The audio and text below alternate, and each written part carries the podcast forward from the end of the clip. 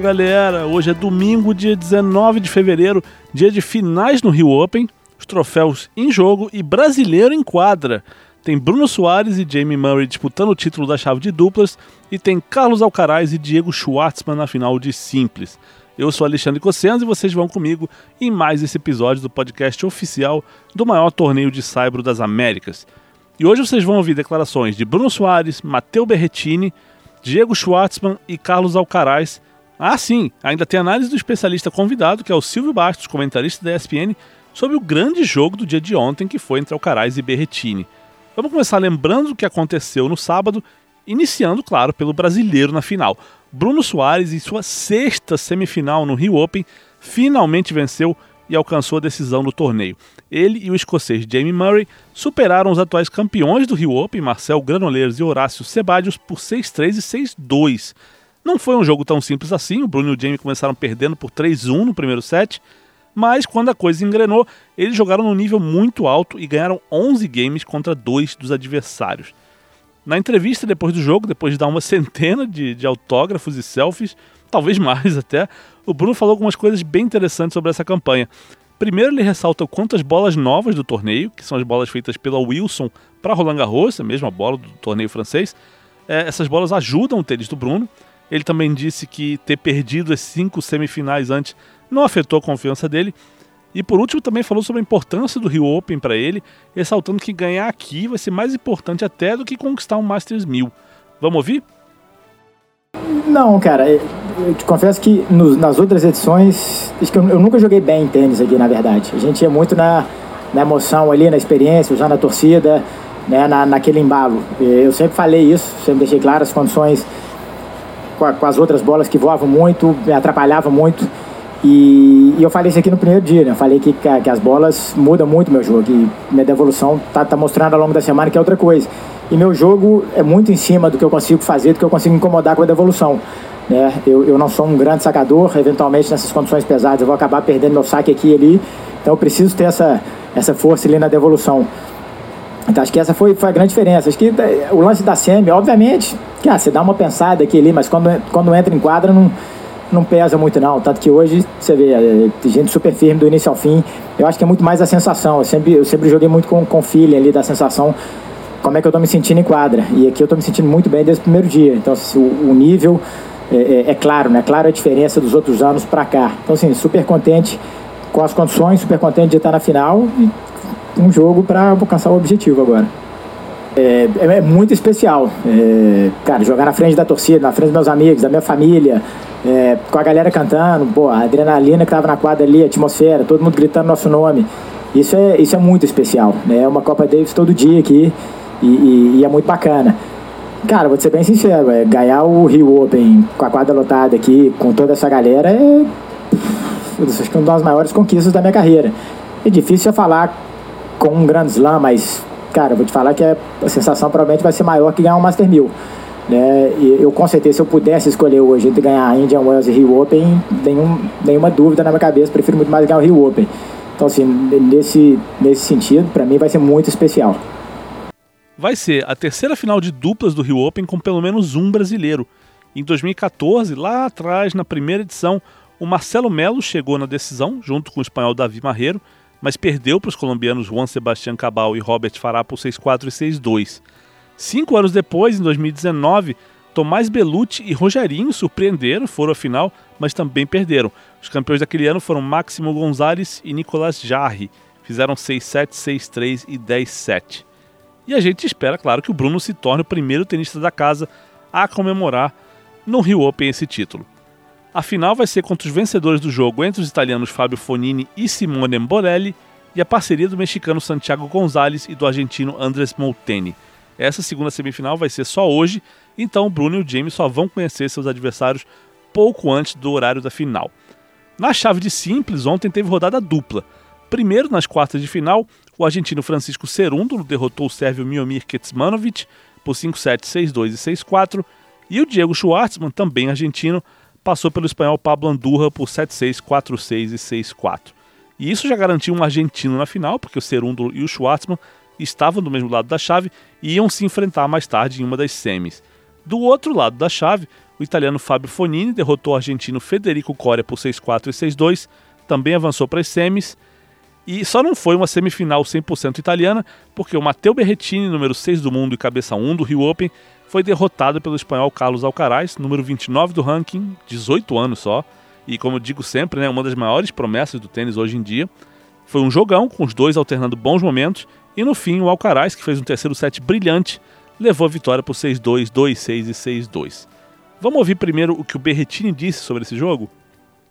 Unluckily, the, the weather wasn't the best, so it was really hard to, you know, to kind of like adjust to the weather and to the conditions. Uh, I stopped my matches so many times, and obviously it's not ideal. But um, yesterday, oh, yesterday I I was able to win the match. Today I wasn't able to win it, and uh, that's tennis. Um, I think Carlos played a really good match uh, against him. It's always a good fight. So the experience in Rio was good. Uh, I really hope the next time the weather is going to be better. I think the atmosphere was really nice. Um, Rio definitely likes tennis, loves tennis. I, I could. Uh, I mean, I had the two different experiences against uh, Thiago. That I mean, it's, it's different, you know, pl- playing against someone that is from Brazil and playing against Carlos that that is loved, but not like Thiago here. So I was I felt a lot of support. I felt a lot of people supporting me, cheering for me. So it was really nice, and I think they're really passionate because the they had to wait for a really long time these two days that I played, and so it means that they love tennis. They love to be here. They love to to cheer, support. So I think it's a great place to to play tennis. Ele falou que foi difícil lidar com o clima e as condições de jogo, com as partidas sendo interrompidas. Mateu também falou que é sempre uma luta jogar contra o Alcaraz mas disse que a experiência dele no Rio foi boa e espera que da próxima vez o, o tempo, né, o clima esteja melhor.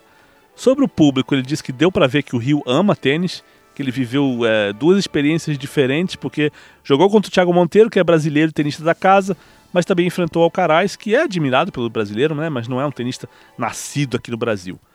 Bertini disse que também sentiu muita gente torcendo por ele e que o público também teve que esperar, né, por causa da chuva nesses dois dias, e que isso mostra que os cariocas amam tênis e que o Rio é um ótimo lugar para competir.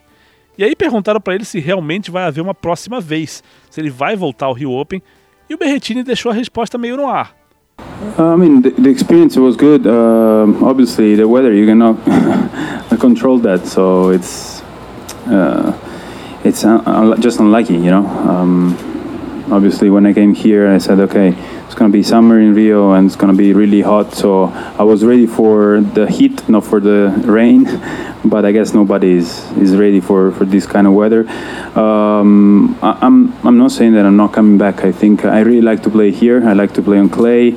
Um, um, now I have to go to Acapulco, which is not ideal in that way because now it's on hard. It used to be on clay, so it would have been better. But um, it was my first time. It was a good experience, and Never say never.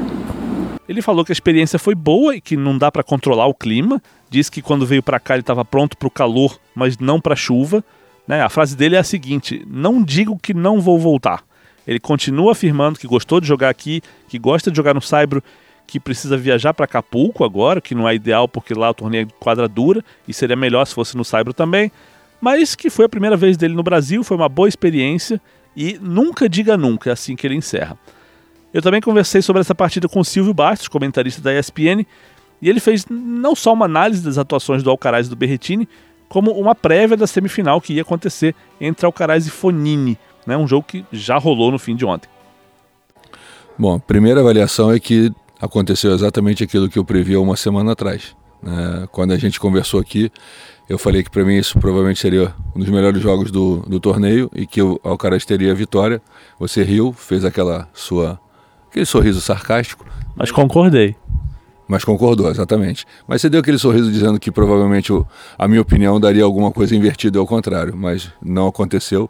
Mas falando especificamente do jogo, é, eu acho que o Alcaraz é que foi ali determinante. Né? Ele joga muito bem o primeiro set, cai um pouquinho no segundo, joga voltando muito bem o terceiro, e o, Alcaraz, e o Berretini, desculpe, ele sim jogou bem abaixo né, do que a gente está acostumado a ver. Não sei aqui a bola parecia que não andava, não sei se por estar jogando na chuva, a nível do mar, a bola pesada, mas olhando da nossa posição ali, parecia que a bola dele não estava andando, não estava incomodando, nem a direita que em alguns momentos veio, mas a direita não conseguiu ajudar. E o Alcaraz em todos os momentos que conseguiu manter nível alto, mais em cima, dominou completamente o jogo.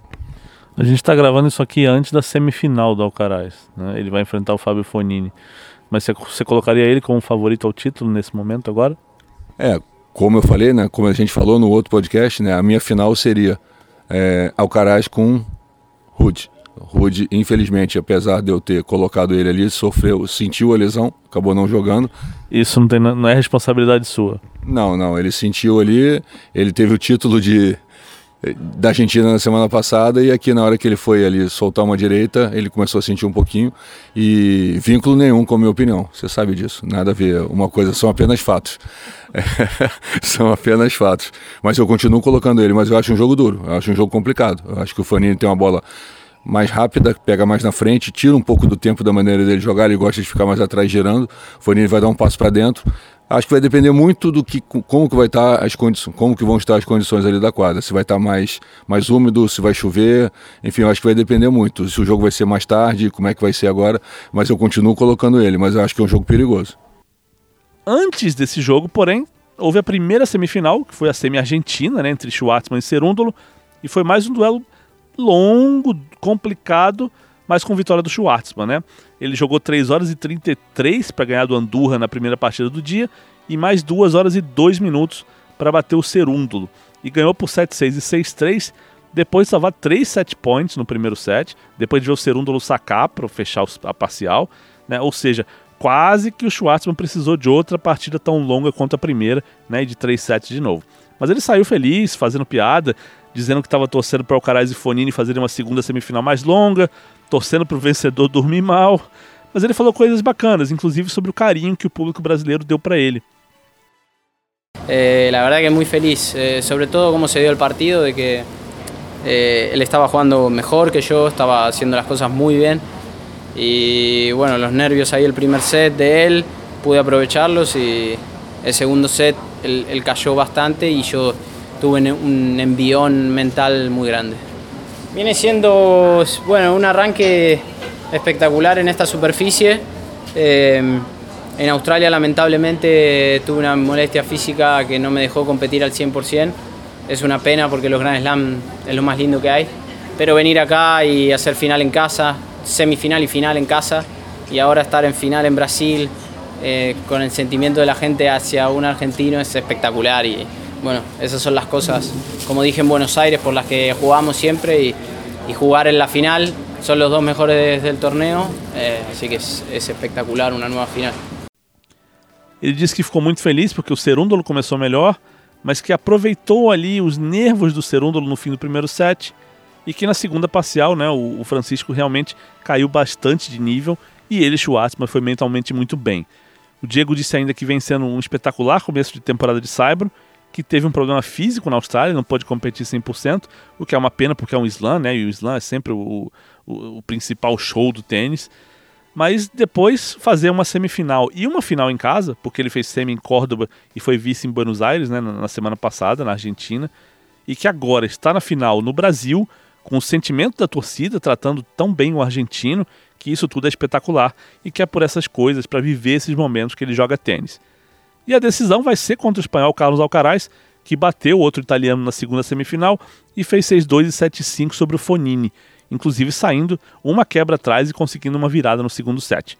O jogo acabou perto de uma hora da manhã e o espanhol saiu da quadra feliz, aparentemente inteiraço fisicamente, dizendo até que ficou surpreso com o quanto ele aguentou esse dia longo. Bueno, pues la verdad que cansado, ¿no? Después de un día tan, tan intenso, eh, tan largo, eh, con partidos tan exigentes, pero a la vez muy contento, muy contento de, de, de ver que, que, lo he superado, que, que soy capaz de, de, aguantar eh, esto y más y, y bueno, muy, eh, muy ilusionado ¿no? de poder jugar mi, mi primera ATP, eh, bueno, mi primera final de, una ATP 500. Pues un partido muy bonito, ¿no? El, eh, la verdad que contra Diego va a ser eh, muy buen partido. bueno, yo, todo el mundo sabe como es Diego, un, gran jugador y, yo creo que va a ser una, una final muy bonita. Bueno, veremos mañana, veremos mañana. Eh, Diego también tiene la capacidad de, recuperar muy bien, de, aguantar partidos exigentes, de aguantar partidos muy largos. Eh, veremos, mañana, intentaré eh, llevar la juventud a, a mi favor.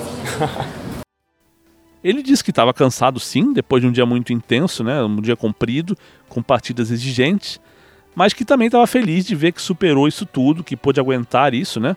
E, e, e, vai aguentar até mais e saiu com muita vontade de jogar a primeira final de ATP 500 da carreira dele.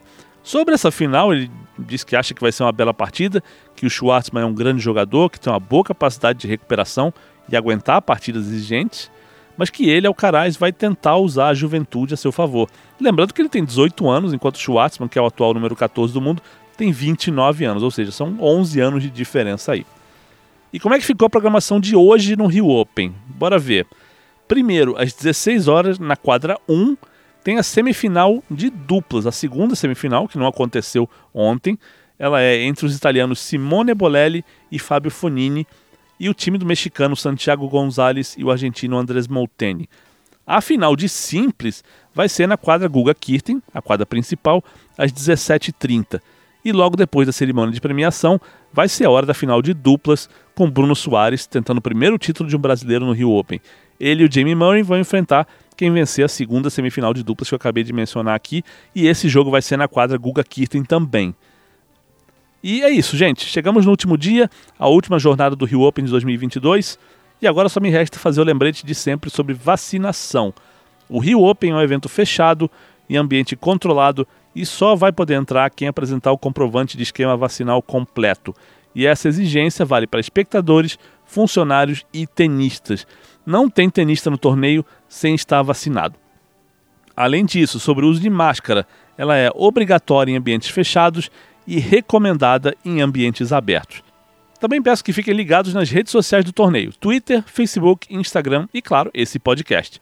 Eu sou Alexandre Cossenza e volto amanhã de manhã com um resumo do que rolou no torneio, declarações dos campeões e o melhor de uma entrevista com Luiz Procópio Carvalho, o diretor do Rio Open, que é o maior torneio de saibro das Américas. Até lá e um abraço!